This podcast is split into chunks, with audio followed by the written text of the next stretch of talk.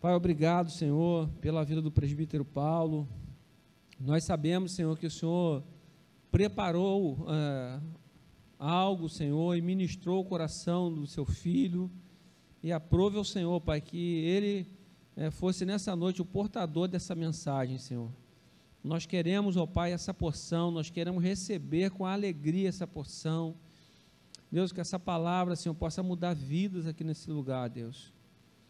Deus, usa o teu filho com graça, com sabedoria, Deus, e abra, Senhor, o nosso entendimento, a nossa mente, Senhor, para entender, para receber, ó Deus, essa semeadura, Pai. No nome de Jesus nós oramos e te agradecemos, Senhor. Amém.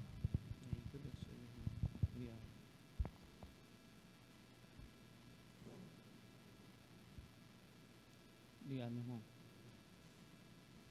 Pai do Senhor, igreja. Isso que o pastor falou é, é bastante reflexivo né, para a gente, tendo em vista assim que muitas das vezes a palavra ela é ela é o, o diferencial na vida de uma pessoa, né?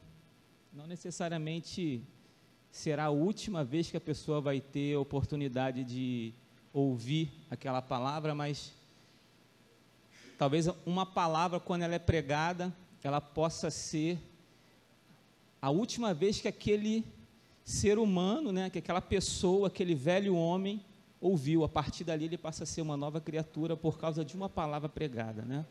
Porque o, o evangelho ele tem esse poder, né? de mudar vida, de transformar pessoas em, em um outro ser, né? em um, um, uma nova essência. Assim seja. E se Deus tiver algo para fazer hoje, né, na vida de alguém aqui, que assim seja, né? Eu quero pedir aos irmãos que abram a palavra de Deus, lá em 2 Samuel, no capítulo 20. A gente vai estar lendo alguns versículos e eu vou conduzir os irmãos na leitura para que a gente possa pular alguns e esteja focado naquilo que eu gostaria de estar ministrando essa noite. Vamos começar a partir do 1 mesmo. Diz assim a palavra. Também estava lá um desordeiro chamado Seba, filho de Bicre, de Benjamim ele tocou a trombeta e gritou: Não temos parte alguma com Davi, nenhuma herança com o filho de Jessé. Para casa, todos, ó Israel. Então todos os de Israel abandonaram Davi para seguir Seba, filho de Bicre. Mas os de Judá permaneceram com seu rei e o acompanharam desde o Jordão até Jerusalém. 4. E o rei disse a Amasa: Convoque os homens de Judá e dentro de três dias apresente-se aqui com eles. Mas Amasa levou mais tempo para convocar Judá do que o prazo estabelecido pelo rei. Disse então Davi a Abisai: Agora Seba, filho de Bicre, será pior para nós do que Abisalão. Chame os meus soldados e persigam, antes que ele encontre alguma cidade fortificada e depois nos arranque os olhos. Assim os soldados de Joabe, os queretitas, os peletitas e todos os guerreiros sa saíram de Jerusalém para perseguir Seba, filho de Bicre. Agora vamos pular para o 14. Seba atravessou todas as tribos de Israel e chegou até Abel Bet Maaca e todos os bicritas se reuniram para segui-lo. O exército de Joabe veio, cercou Seba em Abel Bet Maaca e construiu contra a cidade uma rampa que chegou até a muralha externa. Quando o exército de Joabe estava para derrubar a muralha, uma mulher sábia gritou da cidade: Ouçam, ouçam. Digam a Joabe que vem aqui para que eu fale com ele. Quando ele se aproximou, a mulher perguntou: Tu és Joabe? Ele respondeu: Sim. Ela disse: Ouve o que a tua serva tem para dizer-te. Estou ouvindo, disse ele. E ela prosseguiu: Antigamente se dizia: peça conselho na cidade de Abel. E isso resolvia a questão. Nós somos pacíficos e fiéis em Israel. Tu procura destruir uma cidade que é mãe em Israel, por que queres arruinar a herança do Senhor? Respondeu Joabe: Longe de mim uma coisa dessa, longe de mim arruinar e destruir essa cidade. Não é esse o problema. Mas um homem chamado Seba, filho de Bicre, dos montes de Efraim, rebelou-se contra o rei Davi. Entregue-me esse homem e iremos embora. A mulher disse a Joabe: A cabeça dele te será jogada do alto da muralha. Então a mulher foi falar com todo o povo, dando seu sábio conselho. E eles cortaram a cabeça de Seba, filho de Bicre, e jogaram para Joabe. Ele tocou a trombeta, e seus homens se dispersaram, abandonaram o cerco da cidade, e cada um voltou para sua casa. E Joabe voltou ao rei em Jerusalém. Até aqui, amados. Irmãos, é, o Antigo Testamento ele contém histórias magníficas. No, no, ano passado nós fizemos uma leitura panorâmica da palavra. É, foi a primeira vez que eu tive a oportunidade de ler a Bíblia assim dessa forma, né? Desde Gênesis até Apocalipse. E eu vi o quão, quanta diferença faz você ler a palavra dessa maneira. A gente passa a entender tantas coisas de uma forma diferente, dentro de um contexto. Né? O, o, o Velho Testamento, ele é importantíssimo, ele é essencial para que a gente tenha um entendimento perfeito do Novo Testamento. Porque todo o Velho Testamento ele aponta para Jesus, ele fala da salvação. O Velho Testamento ele é, é uma preparação para que você de fato entenda o, o significado do sacrifício de Jesus na cruz.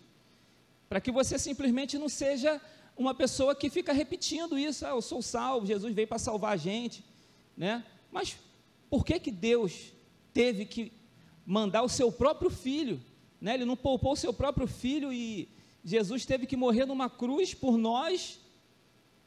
Por que que isso aconteceu? Né?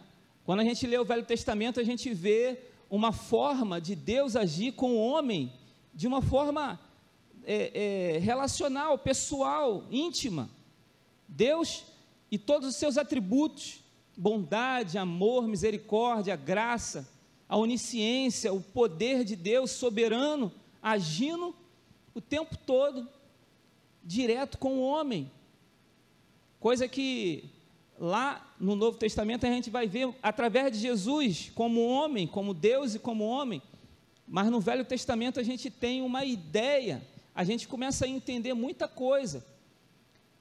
E eu creio que a nossa fé no Evangelho ela passa a ser uma fé mais profunda, mais fundamentada, não uma fé rasa, não uma fé é, porque eu ouvi alguém falar, ou pela perspectiva de alguém, mas é um, um, uma forma de talvez você é, ouvir do próprio Deus, do Criador do universo, a voz dele falando com você, através daquelas histórias magníficas que existem, através do relacionamento dele com o homem.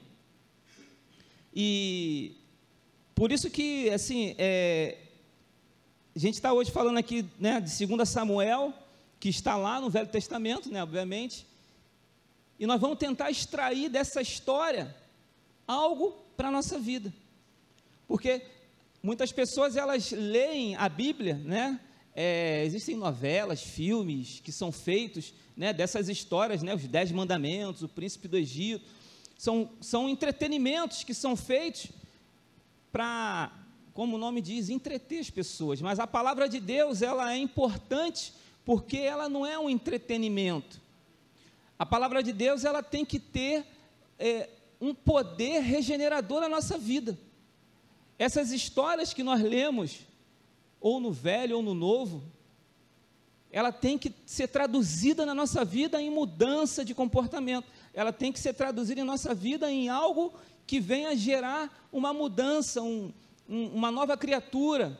Como eu falei aqui no início, alguém de repente ouve essa história e muda a vida dela completamente. Porque essa aqui não é uma história para entreter ninguém. Isso aqui é uma carta de Deus para a humanidade. É Deus falando com o homem. Então, vamos estar é, é, interpretando o que que dessa história que nós lemos aqui de 2 Samuel nós podemos extrair de melhor para a nossa vida. Essa, essa, né, esse momento aqui da história de Israel, em que ocorreu né, essa narrativa aqui, é um momento assim que Israel estava passando por uma, uma dificuldade muito grande, né? Era Davi era o rei, é, havia um clima, um, um clima assim de, de conflitos, né?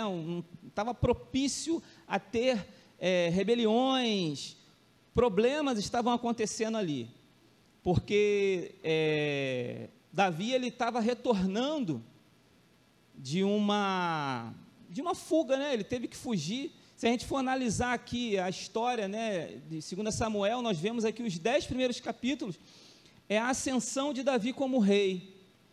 É Davi é, assumindo primeiramente o reinado de Judá, depois de Israel, né, unificando as doze tribos.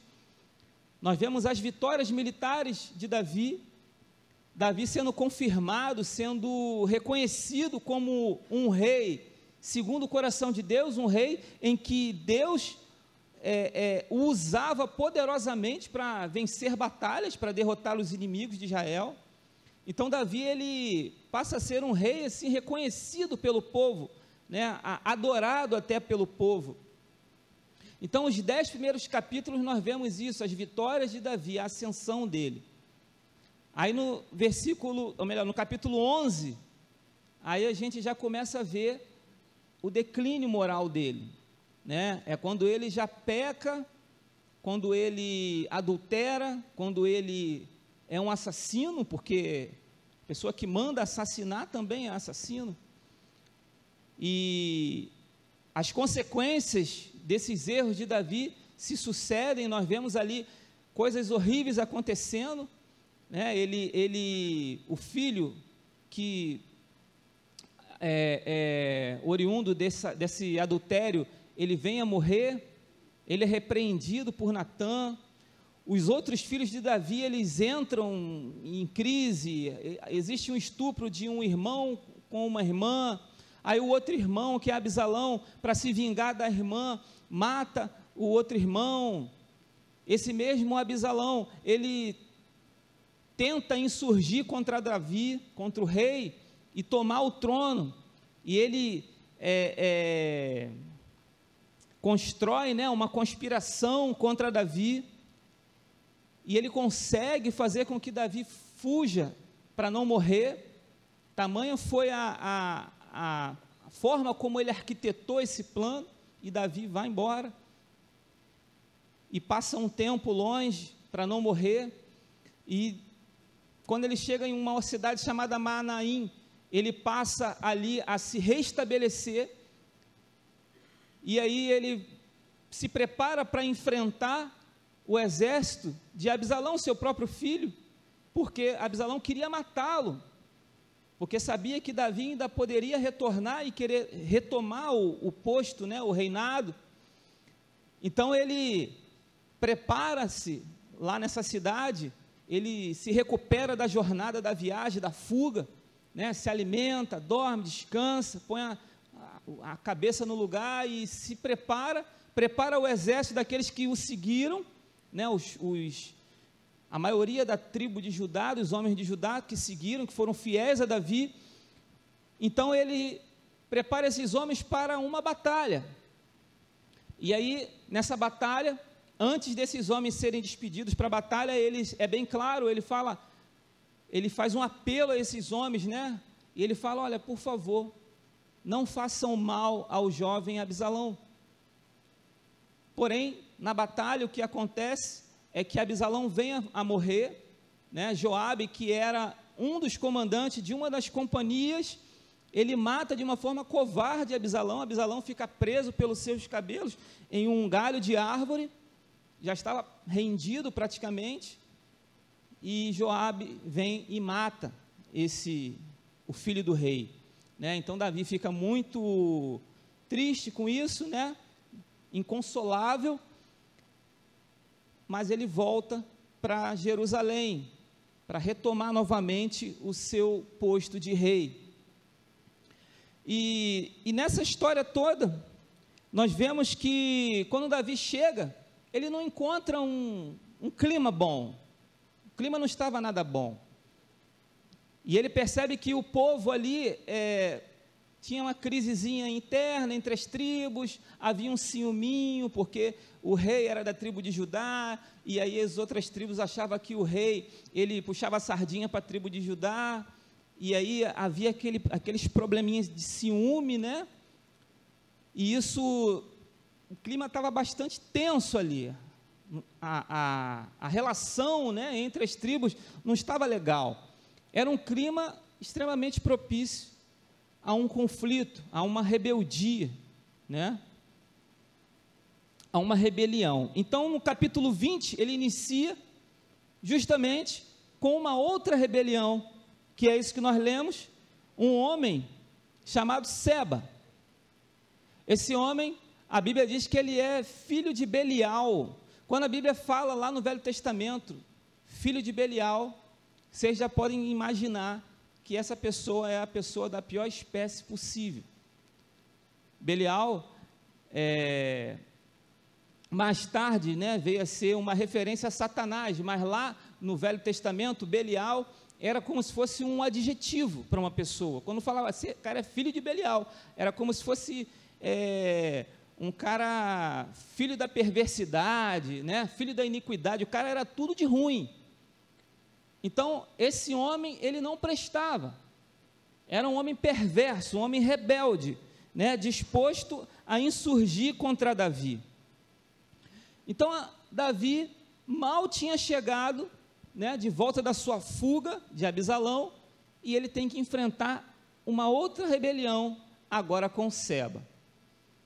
Existe uma diferença entre essas duas rebeliões. A primeira de Abisalão, Abisalão queria por alguns motivos que, se você for ler a Bíblia, você vai perceber claramente que ele tinha um, uma situação mal resolvida com seu próprio pai. Por erros de Davi na sua criação, no trato com Abisalão, ele desenvolveu traumas, problemas, rejeições ao seu pai e ele queria, porque queria, enfrentar o pai, né? Ele queria magoar o pai, machucar o pai. E aí ele vai e consegue tomar o, rei, o reino, né? Mas Seba já é um outro tipo de rebelde. Seba é um homem que, como nós lemos aqui, ele claramente ele não quer se sujeitar ao reinado de Davi. Ele não quer se sujeitar à maneira, né, à forma de Davi governar, do rei governar. Ele tem uma ideia diferente, ele quer estar fora desse governo. Seba, é, ele, a, a palavra diz aqui, né, que se a gente for ler aqui, melhor, deixa eu abrir aqui de novo, né?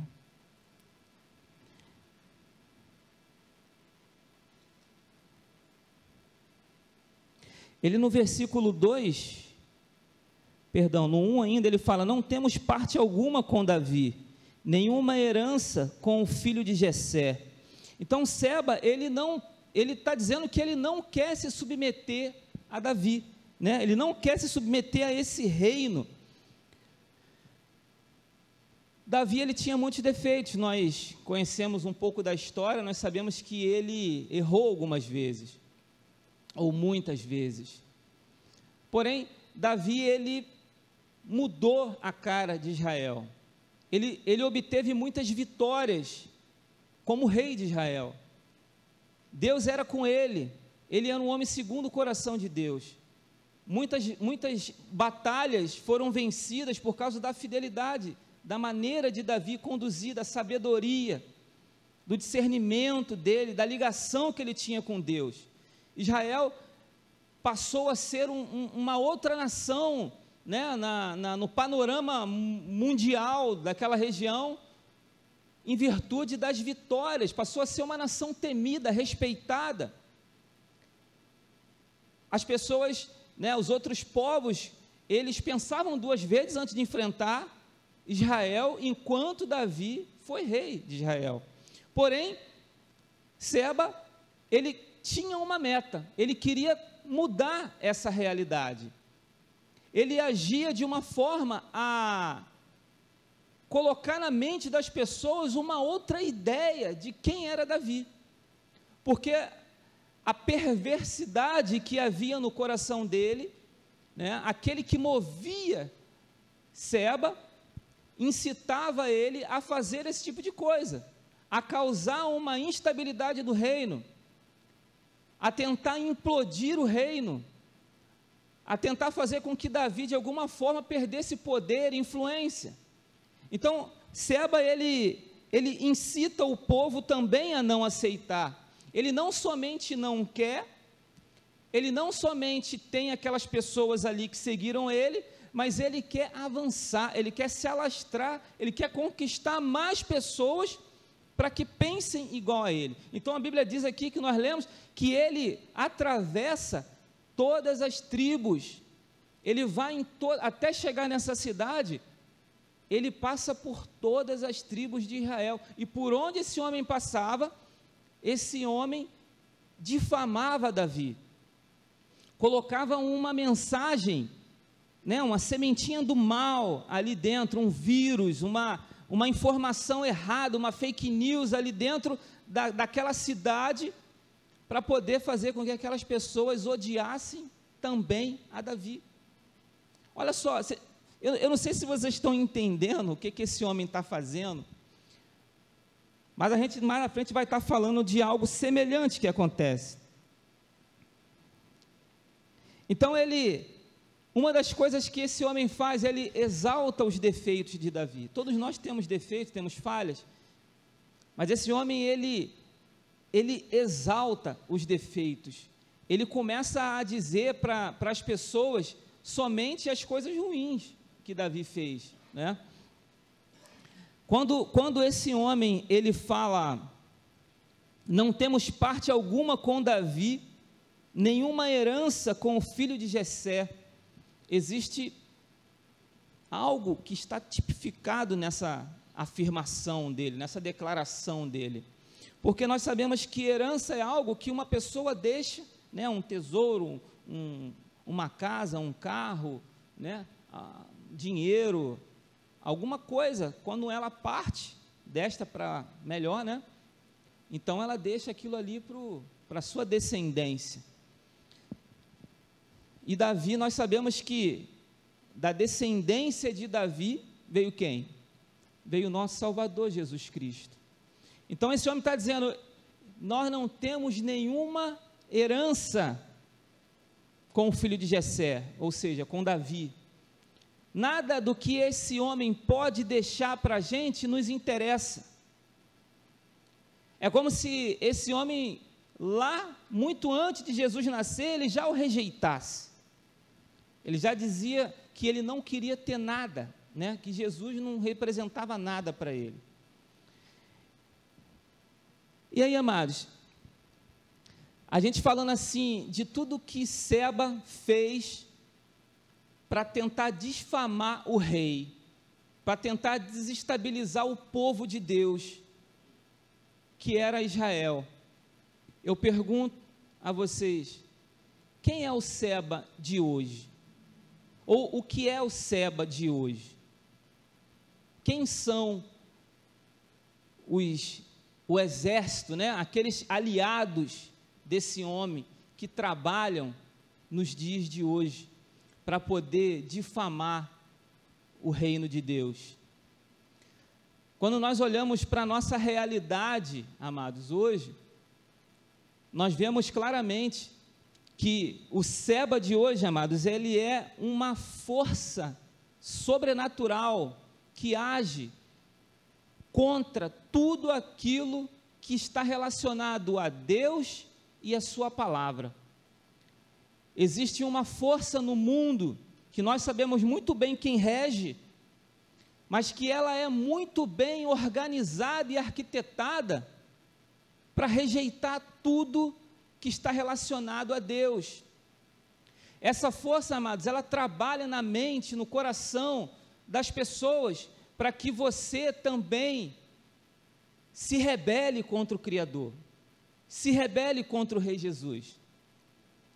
Esse, esse, esse sistema, amados, que é mundial, não, não se é, é, ele, ele não se limita somente aqui no nosso país, mas ele é algo mundial. Nós vemos hoje que a cultura, tudo é mundial. Quando a gente fala de globalização, inclui tudo. O que é, o que é moda lá no, na China passa a ser aqui, ou na Coreia, ou nos Estados Unidos, ou na Finlândia. É tudo. É um sistema mundial que age. E ele, e ele ao mesmo tempo que ele age para poder fazer com que a gente afaste-se de Deus, né? se convencer, é, tentar convencer pessoas a se afastar de Deus, ele apresenta os substitutos, né? os substitutos.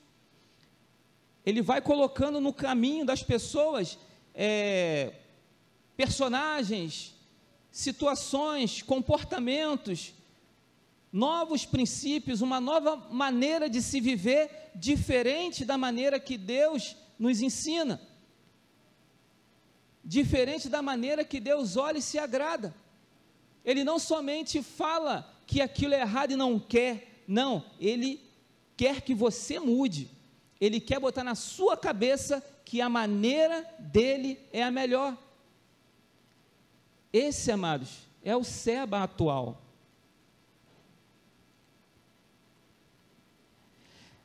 À medida que as pessoas, amados, elas adotam essa nova maneira de viver, elas se tornam mais vulneráveis, elas se tornam mais fracas e qualquer tipo de ideologia, doutrina, ela abraça, porque ela vai ficando fraca, porque ela está instável também, porque os princípios de Deus foram retirados de dentro da mente, do coração da pessoa. Então, qualquer outra coisa que venha não encontra resistência e penetra e transforma. É por isso que nós vemos hoje uma, um ódio tão grande né, pela família, pelo casamento, né, pelas coisas relacionadas a Deus, com a igreja do Senhor, com a palavra de Deus, o evangelho verdadeiro, genuíno, não tem espaço em muitos lugares. Porque, como foi falado aqui desde o início, o Evangelho tem o poder de transformar vidas, de levar as vidas para próximo do Pai. E uma pessoa cheia do, da palavra, ela é uma pessoa resistente a esse tipo de doutrina, de doutrinação. Ela rejeita isso. Então, é uma guerra ferrenha que existe. As pessoas que passam né, a adotar esse tipo de comportamento, elas se transformam em agentes e militam a favor desse sistema. Olha só que coisa terrível.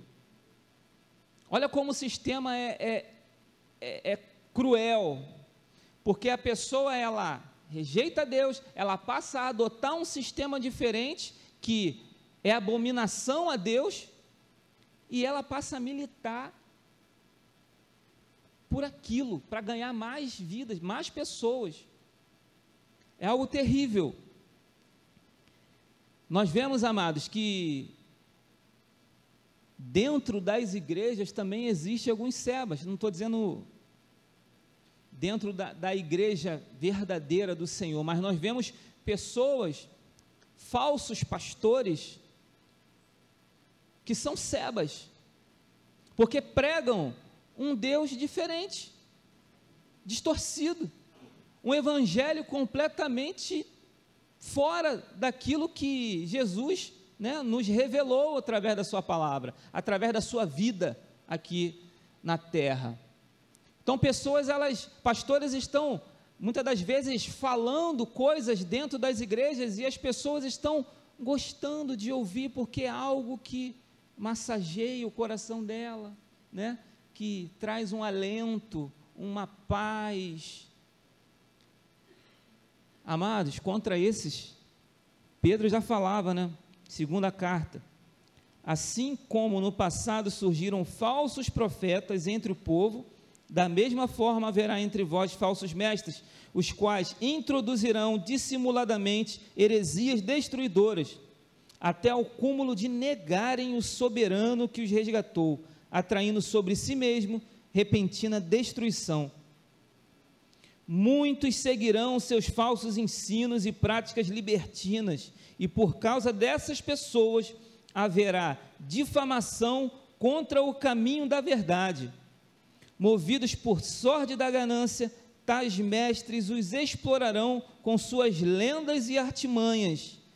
Todavia, sua condenação desde há muito tempo paira sobre eles e sua destruição já está em processo. As, a, às vezes eu, eu ouço algumas pregações que só falta o, o pastor falar que Deus se arrependeu de tudo que ele fez no passado, de que ele. É, Deus aceitou Jesus praticamente, assim, parece que ele mudou de vida, parece que ele se arrependeu dos seus erros e é uma outra pessoa agora. Deus agora não faz, não condena mais ninguém, não julga mais ninguém, só sabe agora passar a mão na cabeça das pessoas a gente vê essas pessoas ficando cada vez mais famosas. Se a gente for no YouTube, você vê essas pessoas ficando milionárias, ganhando muito dinheiro, enchendo muitas igrejas, enchendo estádios com um evangelho distorcido. São os sebas, amados, que entram, que entram e mudam Vocês perceberam aqui, amados, que conforme nós lemos aqui, essa cidade Abel Bet Maaca, ela era uma cidade cercada, fortificada, né? Haviam muros grandes que cercavam essa cidade. Haviam portões que eram vigiados, não ficavam abertos o tempo todo para quem entrasse. Era algo que era controlado. Tanto é que quando Joabe chega, está fechado. Mas Seba entrou facinho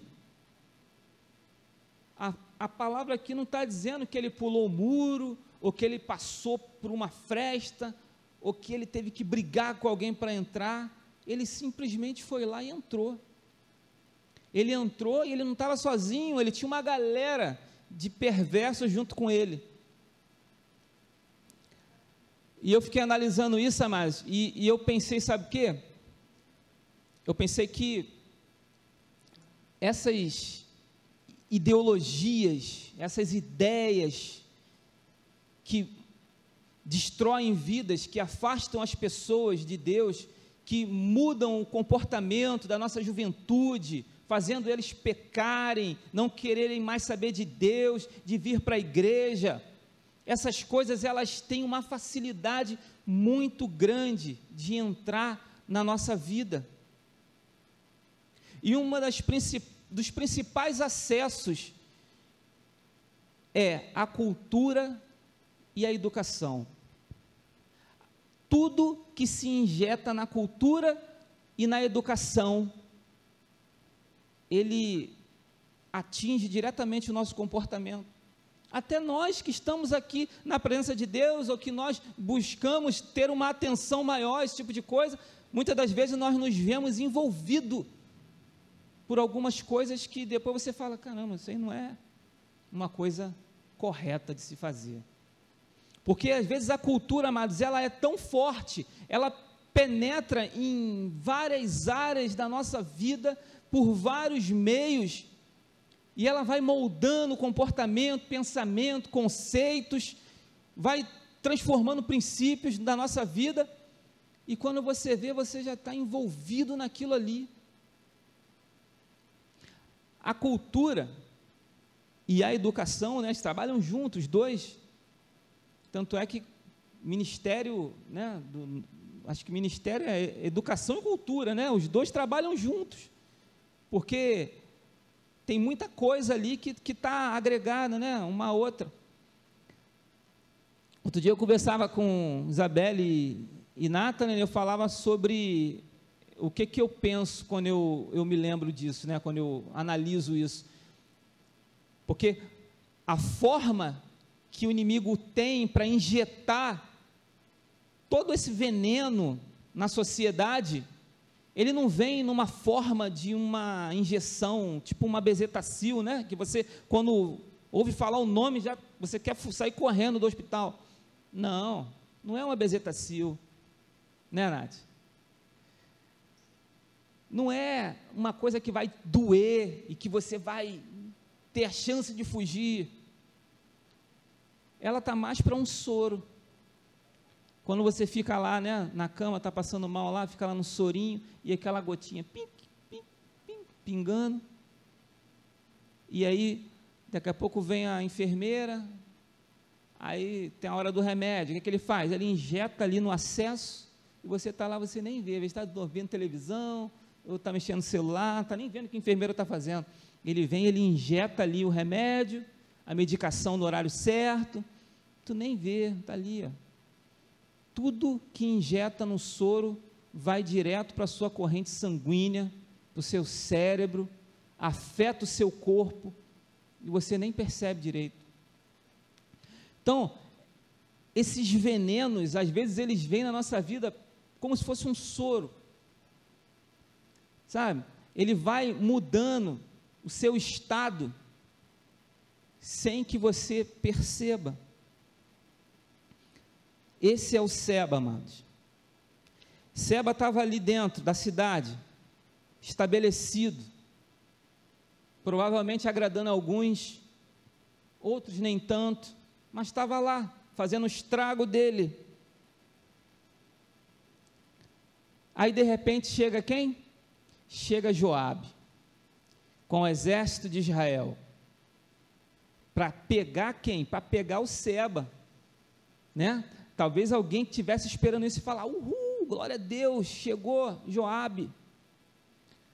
Só que não foi bem assim. Joabe chega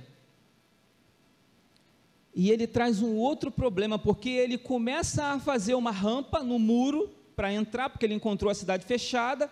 Ele começa a fazer uma rampa e ele começa a subir, ele começa a bater para tentar quebrar o muro da cidade. E se ele conseguisse quebrar um muro da cidade, ele ia derrubar todas as defesas daquela cidade.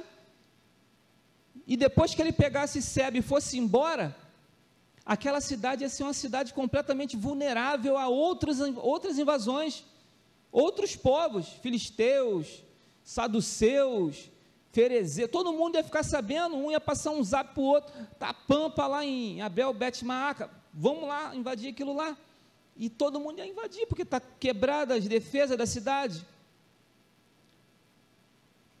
E aí ele, a gente analisa assim e fala, caramba, por que que então, por que que Joabe ia fazer isso? Ele não era um enviado do exército de Israel? Ele não era para ajudar aquela cidade? Abel Bet Maaca era uma cidade israelita, era uma cidade mãe em Israel, era uma metrópole, uma cidade importante. É inadmissível que o exército do, de Israel fosse lá e destruísse essa cidade, ele ia estar destruindo o próprio patrimônio. Por que, que isso acontece? Quando a gente vai lá, amados, no versículo 4, de, que nós lemos, a gente descobre o rei Davi disse a Amasa: quem era Amasa? Amasa era o primeiro comandante do exército. Esse Amasa foi quem Davi mandou ir como chefe, certo? Só que Amasa levou mais tempo, né? Ele disse a Amasa: convoque os homens de Judá e dentro de três dias apresente-se aqui com eles. Mas Amasa levou mais tempos para convocar Judá do que o prazo estabelecido pelo rei. Então disse Davi a Abisai. Então Davi escala um outro chefe, que era Abisai. Abisai era irmão de Joabe, mas Abisai não era Joabe. Abisai é Abisai. O rei mandou e quem? Abisai. Então disse Davi a Abisai: Agora Seba, filho de Bicre, será pior para nós do que Abisalão. Chame os meus soldados e persigam antes que ele encontre alguma cidade fortificada e depois nos arranque os olhos. A palavra do rei foi qual? Abisai como chefe. Mas quem chegou lá e chefiou? Joabe. Por que que Joabe estava chefiando se foi ordem do rei, se a palavra, a determinação não era para ser Joabe? Davi tinha os motivos dele para não querer que fosse Joabe. Joabe tinha acabado de matar o próprio filho dele. Joabe não era um cara muito confiável, as atitudes dele eram umas atitudes assim que levantava suspeitas e Davi desconfiava dele. E ele tinha acabado de matar o próprio filho, então Davi não queria papo com ele e manda Abisai. Só que no meio do caminho acaba que ele passa à frente do próprio irmão e ele passa a comandar. E quando ele chega lá, ele já chega querendo derrubar um muro. O que que isso fala para gente? Né? O que que isso desperta dentro de nós?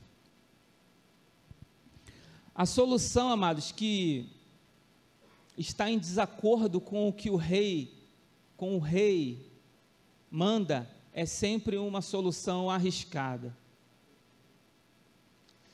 se existe algo que está indo para te ajudar ou para te salvar, que não está em acordo com o que Deus mandou, é perigoso, amados.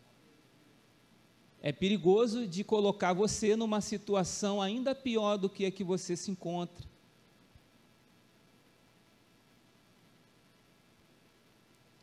Joabe ele representa muitas coisas.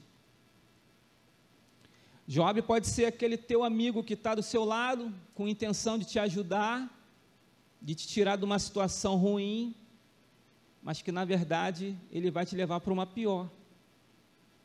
Ele vai te levar para experimentar coisas que vai te matar.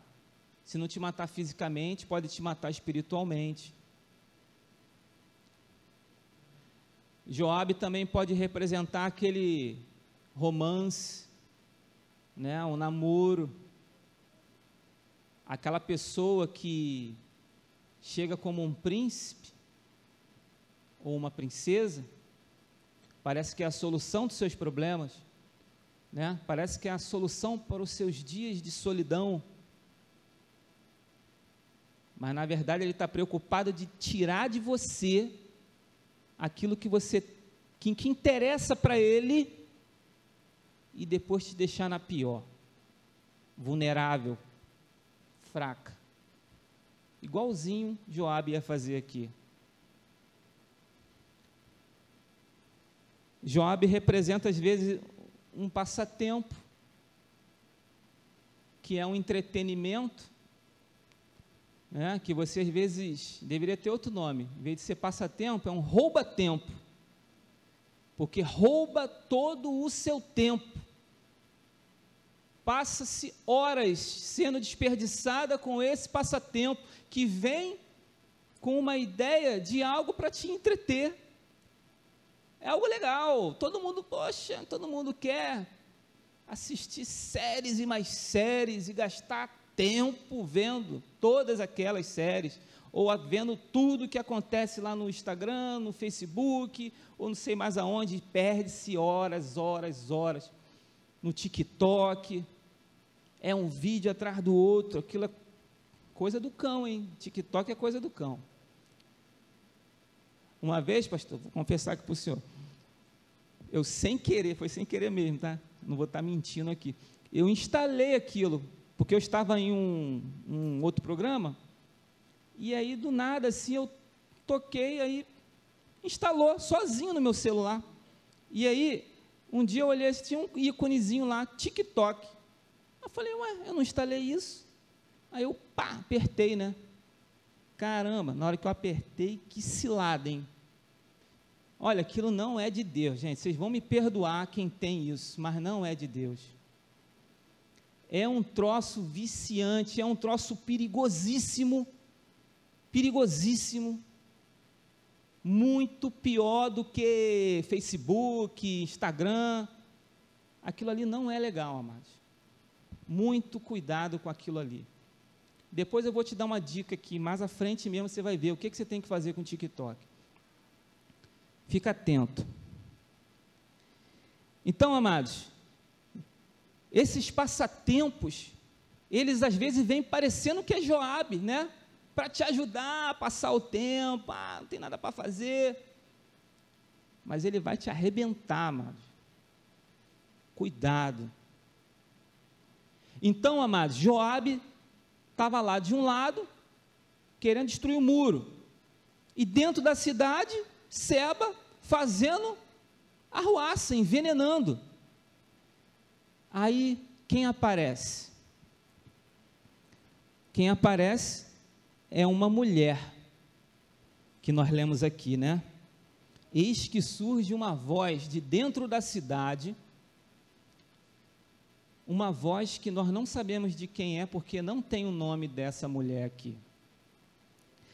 Mas a qualidade dela fala por ela, né? Disse que é uma mulher sábia. E nós vamos, eu vou mais além. É a sabedoria em forma de mulher. E você vai ver por quê, amados. Essa mulher ela poderia ter ficado até calada, né? Poderia ter ficado calada, reclamando. Poxa, Seba aqui fazendo um bagunça, aí chega esse cara querendo destruir o muro. Pô, ninguém vai fazer nada não.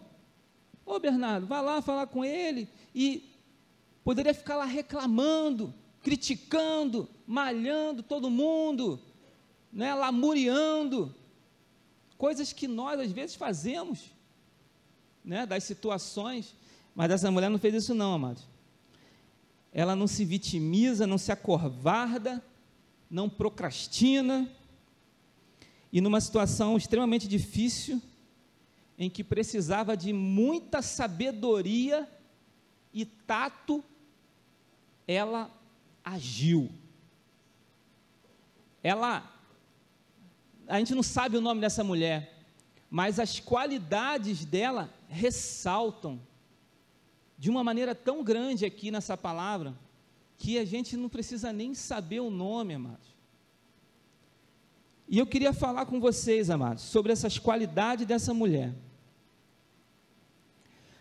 A primeira qualidade que, que eu me atentei aqui dessa mulher é que ela tinha um alerta situacional.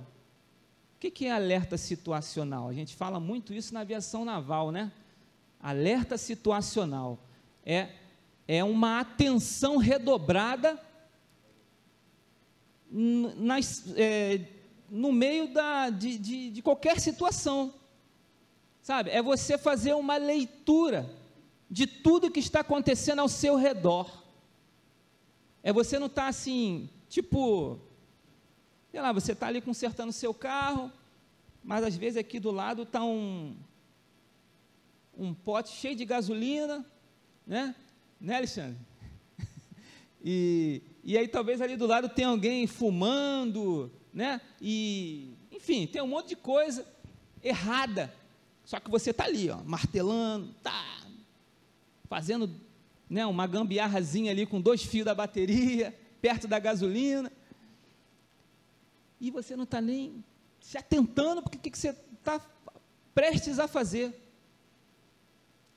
Isso, na verdade, é um exemplo de não alerta situacional, né? Alerta situacional é o oposto disso, é você ficar atento. Não, ó, isso é perigoso. Não, ó, tá errado. Não, ó, vai acontecer tal coisa ali, ó é você fazer uma leitura, sabe? E o alerta situacional dessa mulher não era algo que se limitava assim à casa dela ou à família, não, era na cidade dela. Ela tinha uma atenção a tudo que estava acontecendo na cidade. Ela estava vendo lá Seba fazendo besteira, ela estava vendo lá Joabe quebrando o muro, ela estava vendo o futuro, o que, que ia acontecer se o muro caísse. Essa mulher, ela tinha uma sabedoria à frente dos outros. E aí, essa mulher, ela mostra-se, né, que não é uma alienada. Diferente de todos naquela cidade, ela age, ela toma uma iniciativa, né? Muitos ali viam o problema se avolumando, crescendo, uma rampa sendo. Gente, será quanto tempo leva para construir uma rampa numa muralha? Uma hora? Duas? Uma semana? Provavelmente foram muito, foi muito tempo. Mas ninguém estava estava nem aí. O problema se avolumando e as pessoas ó, nem. Só essa mulher começou a ficar preocupada. Alerta situacional. Vai dar ruim. Se continuar assim, vai dar ruim. Temos que fazer alguma coisa. Sabedoria dessa mulher tremenda, uma qualidade. Muitas vezes as pessoas elas vivem num mundo em que ela não consegue fazer a leitura de nada. O mundo está se acabando. Isso tudo que eu falei aqui, mano, desse veneno que, que existe aí, tem gente que de repente está falando, o que cara está falando? Do que, que, tá, que sistema é esse aí? Esse cara é fanático, é doido. Porque às vezes as pessoas elas não, não conseguem entender que o mundo jaz no maligno, de que Jesus está voltando, e o espírito do anticristo já está nesse mundo, deixando as coisas tudo azeitadas para ele. E a gente, amado, está no meio disso. A gente precisa entender o nosso papel como igreja, a gente precisa rejeitar determinadas coisas, continuar nos santificando, porque sem santificação ninguém verá Deus.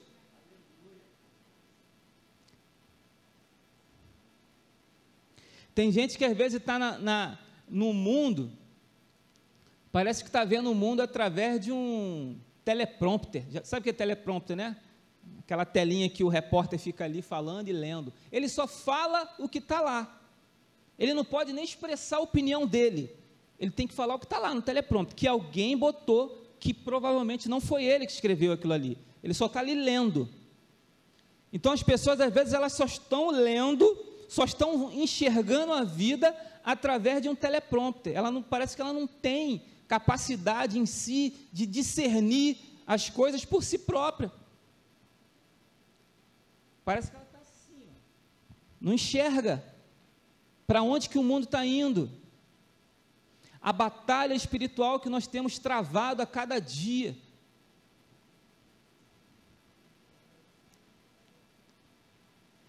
A outra qualidade que essa mulher, amados, ela mostra aqui é que ela se posiciona em Deus. De um lado, Seba, o problema, o veneno, né? o perverso, que estava gerando né, um, um conflito interno dentro da cidade a ajuda que deveria vir é pior do que o que está lá. A solução que foi apresentada é pior do que o problema. O que, que resta para essa mulher? Resta para essa mulher, amados, é a identidade dela com Deus ela traz à tona a sua identidade com Deus. No versículo 19, ela fala assim: Eu sou uma das pacíficas e das fiéis em Israel. Essa mulher sabia quem ela era. em Deus. Ela tinha uma noção exata do valor que ela tinha. Quando a gente fala de identidade, amado, a gente está falando, sabe, de, de você, identidade em Deus, é o conjunto das qualidades que você tem, que você adquiriu na sua vida, por intermédio da obra regeneradora do Espírito Santo. Algo que você jamais conseguiria ter se não fosse o Espírito Santo na sua vida. Então você passa a ter uma identidade em Deus, não é mais a identidade do Bernardo e da Samanta antes de Deus, não, agora é uma identidade em Deus. Eles são novas criaturas. Eles têm consciência, né? E cada um de nós temos consciência de que nós éramos condenados à perdição, mas Deus nos tirou do império das trevas e nos trouxe para o seu reino de luz e de amor. Então nós temos noção do que que nós éramos, de onde nós saímos e o valor que Deus agregou à nossa vida. Essa mulher ela tinha perfeita noção disso. No versículo 18, né? A, a, o que ela diz, né, completamente aqui, a fala dela completa, ela diz: Antigamente costumava-se dizer que se peça conselho em Abel, e era assim que se punha termo às questões, era assim que a gente resolvia os problemas. E eu sou uma das pacíficas e das fiéis, ou seja, ela fazia parte desse conselho de pessoas sábias. Ela não era uma mulher alienada, ela não era uma qualquer, ela sabia o valor dela dentro daquela cidade. Ela tinha um relacionamento com Deus e com as coisas de Deus dentro da cidade. Para mim fica claro aqui que essa mulher era cheia do Espírito Santo, porque Ainda que a Bíblia não fala assim claramente, ela foi cheia do Espírito de Deus. Como é que uma pessoa, amado, vai dar conselho? Como é que uma pessoa vai ser uma pacificadora no meio de questões tão difíceis, se não for por obra intermédio do Espírito Santo? Essa mulher, ela sabia que ela tinha o Espírito Santo dentro dela ou ainda que ela não tivesse da maneira que nós temos, né? Porque nós sabemos que só depois que o Espírito Santo veio a ser derramado, mas de alguma forma ela tinha uma confiança de que no momento certo o Espírito Santo ia ajudá-la.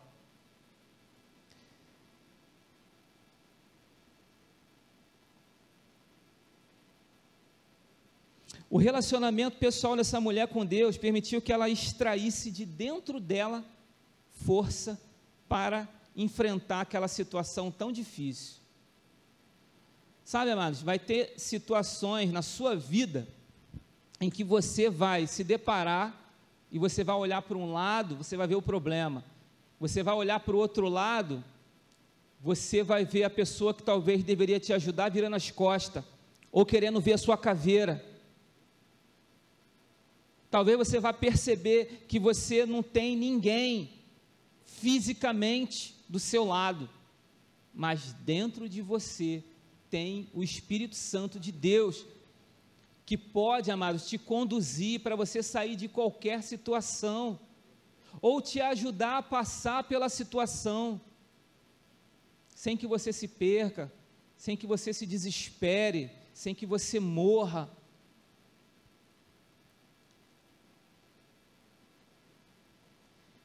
Terceiro, amados, vocês perceberam aqui que essa mulher ela tinha uma ousadia, né? Ela tinha uma coragem acima da média.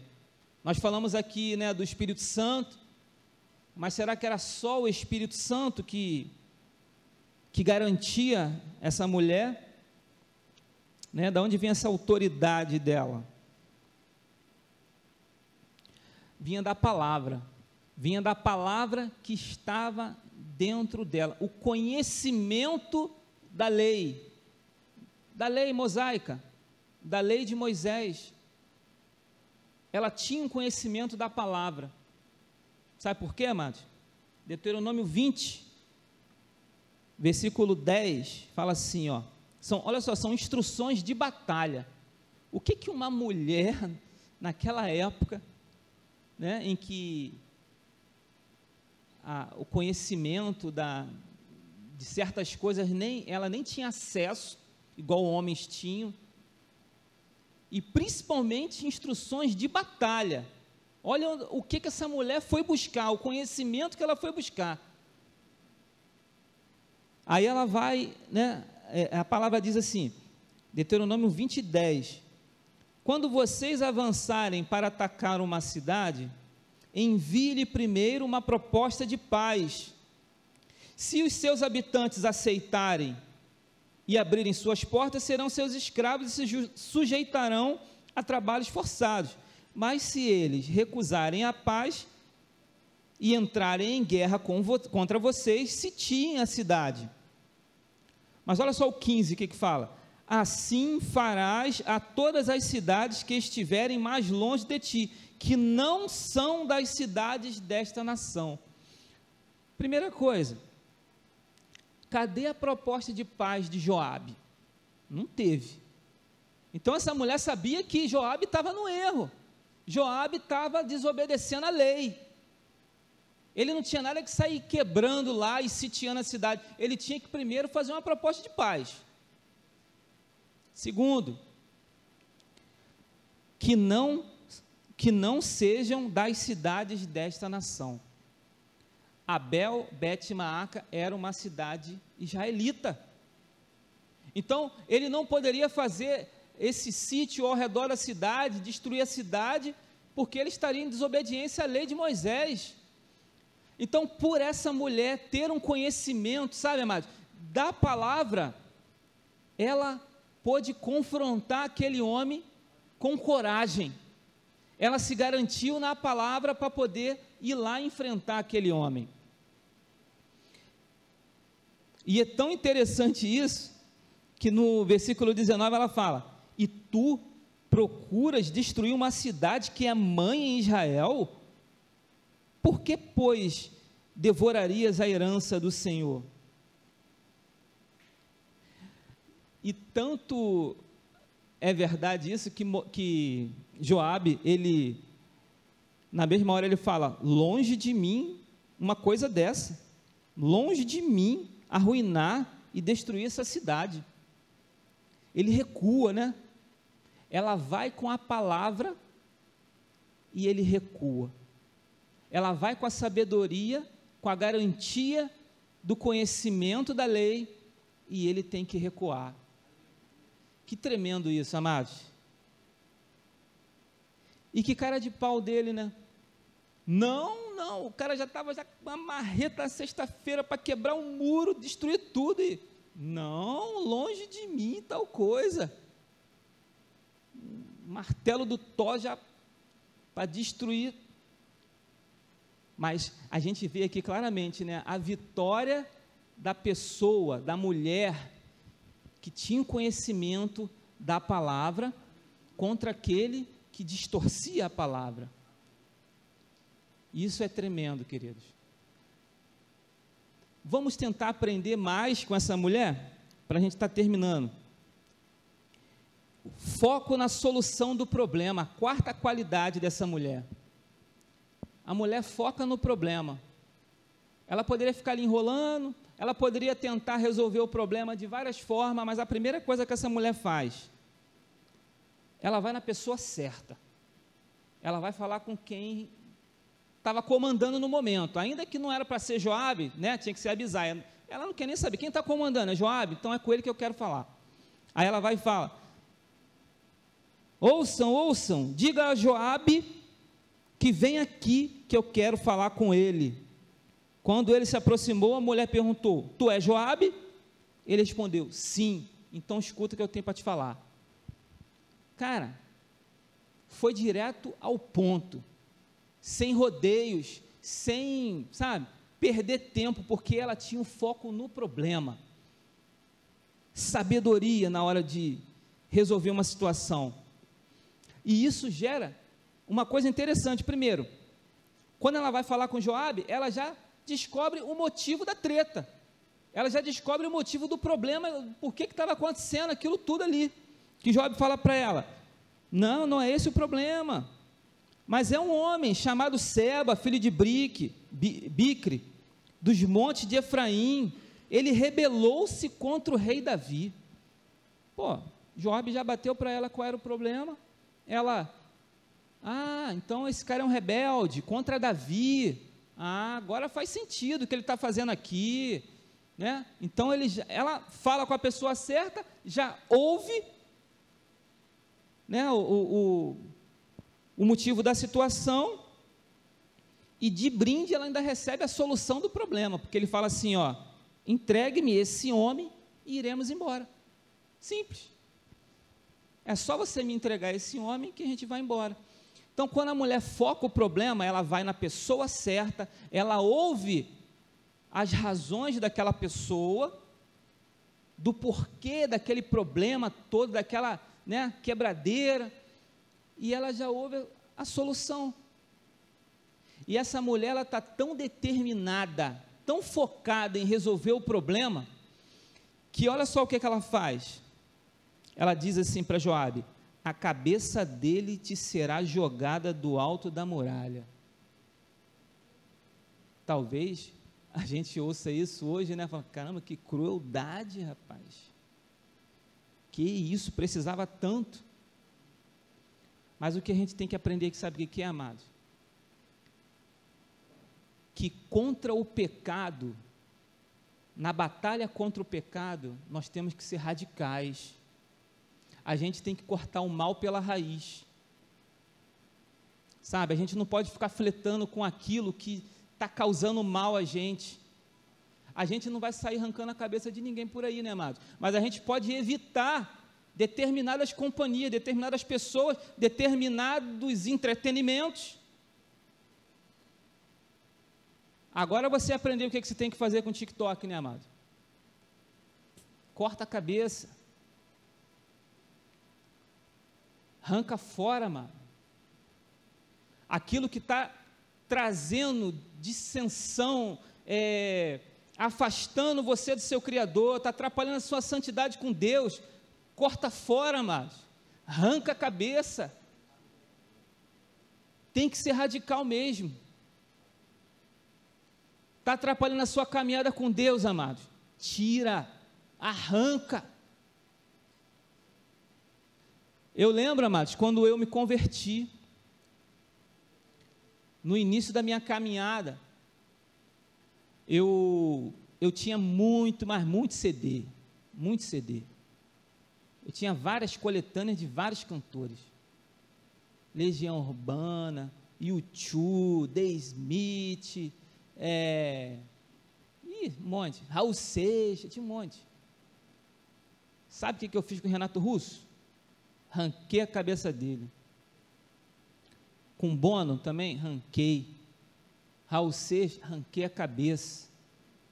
Eu destruí tudo, eu queimei tudo. Aí alguém fala, que radicalismo. Amados, naquele momento ali era o que eu tinha que fazer. Porque eu até comecei a caminhar com Cristo achando que eu poderia lidar com as duas coisas. Ah, eu posso de vez em quando ouvir um pouquinho, não faz mal. Mas aquilo ali me remetia, sabe, a, a um momento sem Cristo. Me levava a, a, a, a ficar remoendo na minha mente memórias coisas que eu fiz quando não tinha Cristo. E às vezes me batia até uma certa vontade de voltar a praticar aquelas coisas. Então o que, que eu tive que fazer? Cortar a cabeça, mano. Porque senão hoje eu não estaria aqui, muito provavelmente. Porque na, na, sua caminhada, no início principalmente, em que tudo é novo, em que você ainda está cheio de aquele cheiro de mundo, né? Aquele, aquela catinga, né? Não é nem cheiro, aquele cheiro ruim. Perfume de Cristo ainda não está, né? Impregnado na sua vida. Você precisa, amados, ser radical. Porque senão, amados, o mundo é uma correnteza que te arrasta o tempo todo. E você volta fácil para lá. Fácil, fácil. Seba não será detido nesse mundo. Seba, o Seba que a gente falou aqui no início, do sistema, sabe? É, esse, essa corrente de pensamentos que invade culturas, países, que luta contra tudo que. Isso não vai acabar, não.